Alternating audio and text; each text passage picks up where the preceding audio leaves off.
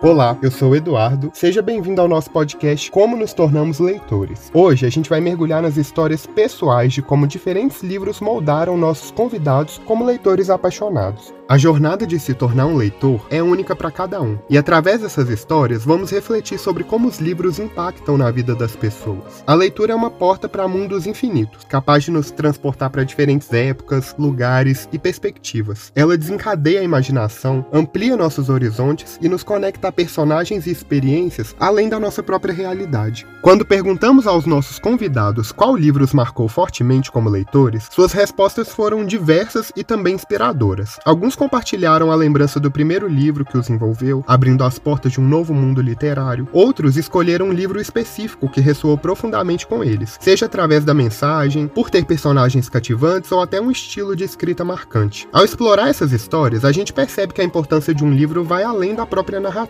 Um livro pode se tornar um companheiro, um refúgio e até uma fonte inesgotável de inspiração mesmo. Eles podem nos ensinar lições valiosas sobre a vida, despertar empatia e moldar nossa visão de mundo podem desempenhar um papel significativo em eventos marcantes da nossa jornada, trazendo à tona memórias e sentimentos. Então, vem com a gente nessa viagem fascinante ao universo dos livros e das histórias que nos tornaram leitores apaixonados. Seja você um leitor ávido ou alguém que está apenas começando a descobrir o prazer da leitura, esse podcast é para todos que se sentem conectados por essa paixão. Primeiro a gente conversou com Gustavo Coelho, do canal Espólios Arcanos, que compartilhou com a gente como surgiu sua paixão pela leitura.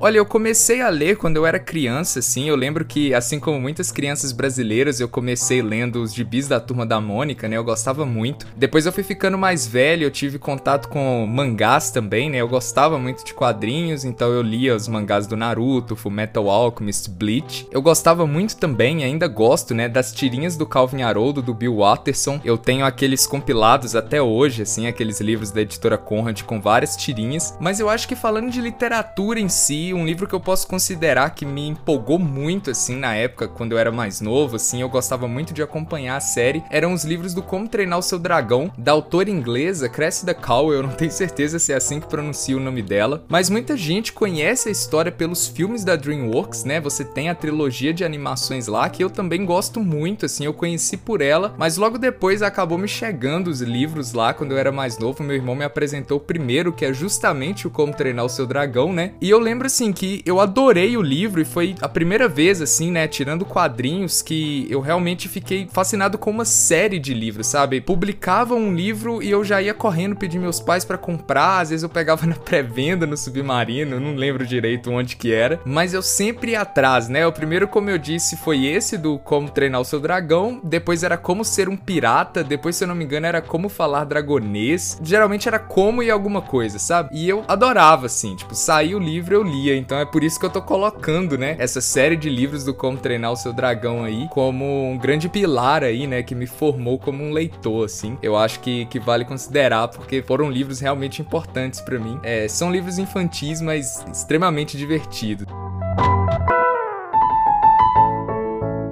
Séries de livros costumam ter um impacto muito grande na gente enquanto leitor, né? A Mariana Carneiro, dona do projeto Envelope de Papel, onde você pode reviver o hábito de trocar cartas pelos correios, é uma leitora e escritora de cartas apaixonada também. A história dela com o hábito de leitura faz a gente refletir sobre como nossas amizades também perpassam esse hábito muitas vezes.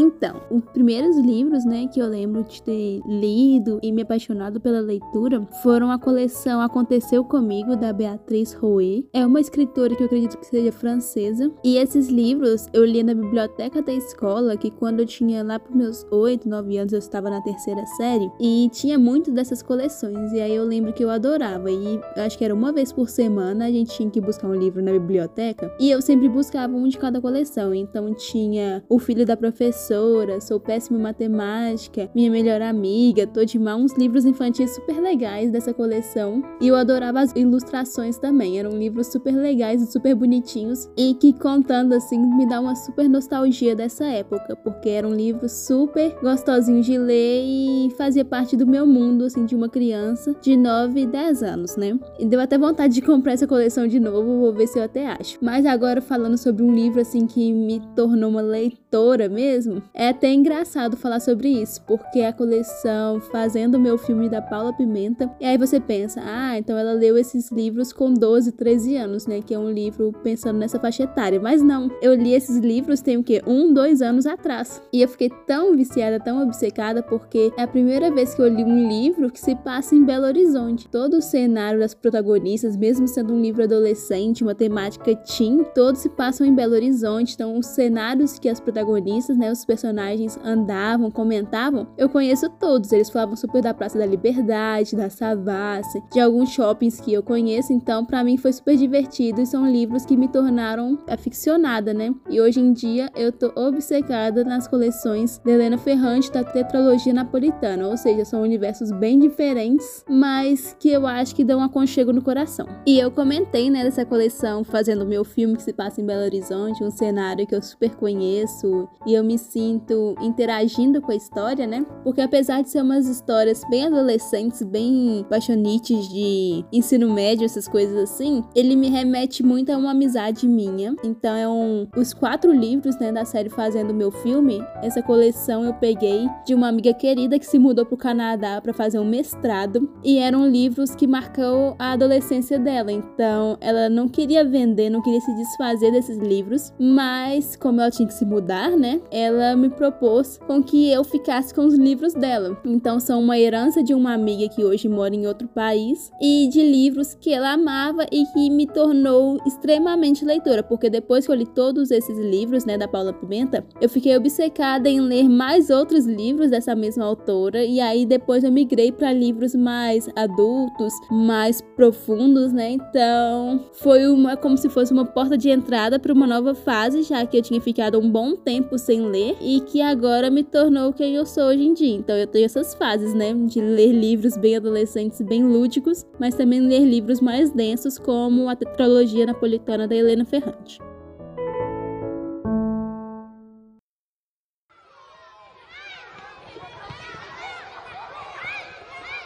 Assim como a Mari, o meu gosto pela leitura também se conecta bastante com meus amigos. Quando eu era adolescente e estava na escola, meu grupo de amigos era obcecado por Harry Potter e Percy Jackson. E de tanto eles falarem sobre, e para não ficar de fora das rodas de conversa sobre esses livros, eu também fui ler e também fiquei viciado. E aí qualquer tempo que a gente tinha na escola era para conversar sobre os próximos lançamentos, sobre as adaptações para o cinema. E aí depois vieram as distopias, né? Jogos Vorazes, Maze Runner, Divergente, foram livros que me marcaram bastante e que me fizeram fizeram continuar com o hábito de leitura e depois procurar outras obras.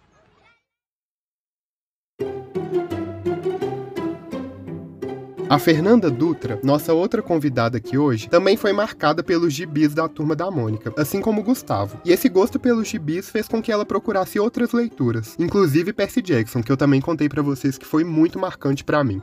Eu sempre tive uma boa relação com a leitura, porque minha mãe sempre leu muito e eu sempre via ela lendo muito. Eu passei o início da minha vida com ela lendo o quadrinho da Turma da Mônica para mim. E quando eu já tinha idade para pegar e ler sozinha Turma da Mônica, eu lia bastante. E além de Turma da Mônica, ela começou a comprar uma série de livros para mim, que eu pedi, inclusive, porque eu vi na livraria, chamava Go Girl. E eram livrinhos pequenininhos e ilustrados sobre momentos na vida de meninas. Eu lembro que esses livros me marcaram muito, porque era uma coisa que eu devorava demorava. É, eram livros pequenos, então era coisa que eu lia muito rápido e em um dia eu já tava querendo ir na livraria de novo comprar o próximo. Porque se eu pegasse a tarde para ler, eu lia em dois segundos. Até que eu ganhei um livro maiorzinho, assim, que tinha mais de, de 100 páginas, que foi o primeiro que eu li na vida, que chamava A Menina da Sexta Lua. Eram quatro livros. Só que como eu tava acostumada com essa série Go Girl, que você podia ler em qualquer ordem, quando eu acabei o primeiro da Menina da Sexta Lua, eu comprei o quarto, achando que era ok ler em qualquer primeira ordem e não foi ok. E aí eu desisti porque eu não queria comprar o segundo depois disso. Mas o primeiro livro que me fez sentir dor, dor física, quando acabou, assim, que eu falei, nossa, parece que um pedaço de mim morreu. Tipo, de eu procurar no Google o que que tava acontecendo comigo. Foi quando eu li o primeiro Percy Jackson da vida. E eu não sabia, eu devia ter uns 14 anos, não sei. E eu não sabia que tinha uma continuação, que tinha mais livros. Então, quando eu acabei o primeiro Percy Jackson, eu senti um buraco no meu peito. Eu queria chorar, eu queria, nossa, eu queria desaparecer aparecer. Eu lembro de eu andando no Pátio Savassi triste, indo pro cinema triste, porque eu tava com um buraco no meu peito, no lugar onde eu tinha lido Percy Jackson.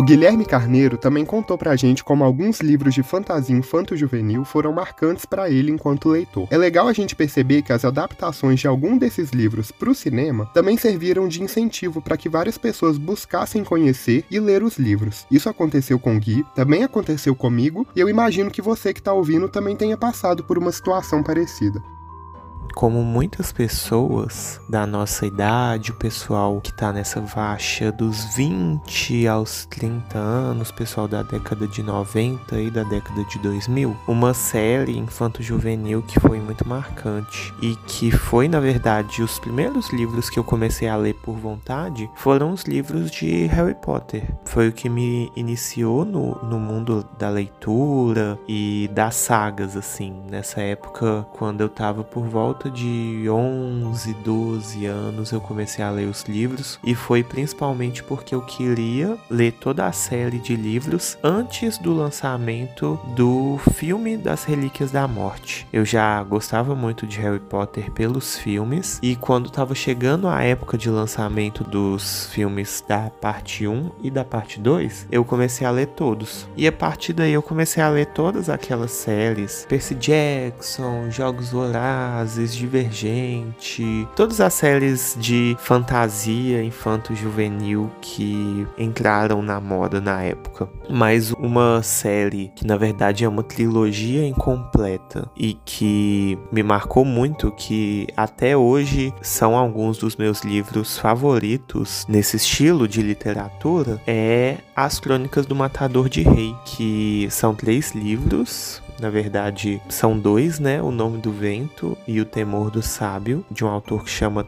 Patrick Rothfuss. Eu li isso por volta dos 14, 15 anos. Nessa época eu já tinha um hábito de leitura forte, que eu já tinha desenvolvido comprando livro, lendo livro de biblioteca, lendo mangá, mas essa foi assim a série de fantasia que mais assim marcou, que mais desenvolveu a minha imaginação. Eu fiquei totalmente obcecado obcecado, sabe? E até hoje eu amo, eu recomendo para as pessoas, eu faço as pessoas conhecerem e lerem. Eu acho que foi uma leitura muito marcante. Desde então, os fãs esperam o lançamento do terceiro livro. Não sabemos se algum dia vai vir ou não. É igual os fãs das Crônicas de Gelo e Fogo que esperam o sexto livro desde 2012. Então é uma vibe bem parecida.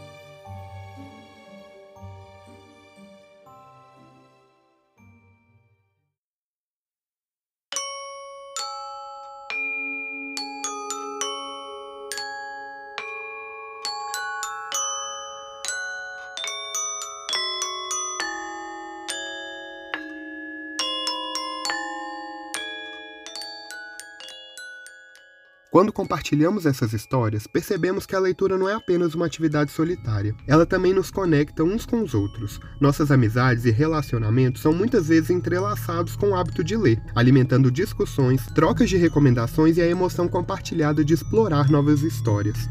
À medida que nos despedimos, queremos lembrar a todos vocês que estão ouvindo que a paixão pela leitura não conhece limites. Seja você um leitor ávido, um entusiasta ocasional ou alguém que está começando a descobrir o prazer da leitura, todos têm lugar nessa comunidade de leitores. Agradecemos a todos os nossos convidados por compartilharem suas histórias pessoais e nos inspirarem com a sua paixão pela leitura. Esperamos que, ao ouvir suas experiências, vocês tenham encontrado eco em suas próprias jornadas como leitores. Obrigado por nos acompanhar acompanharem nesse episódio.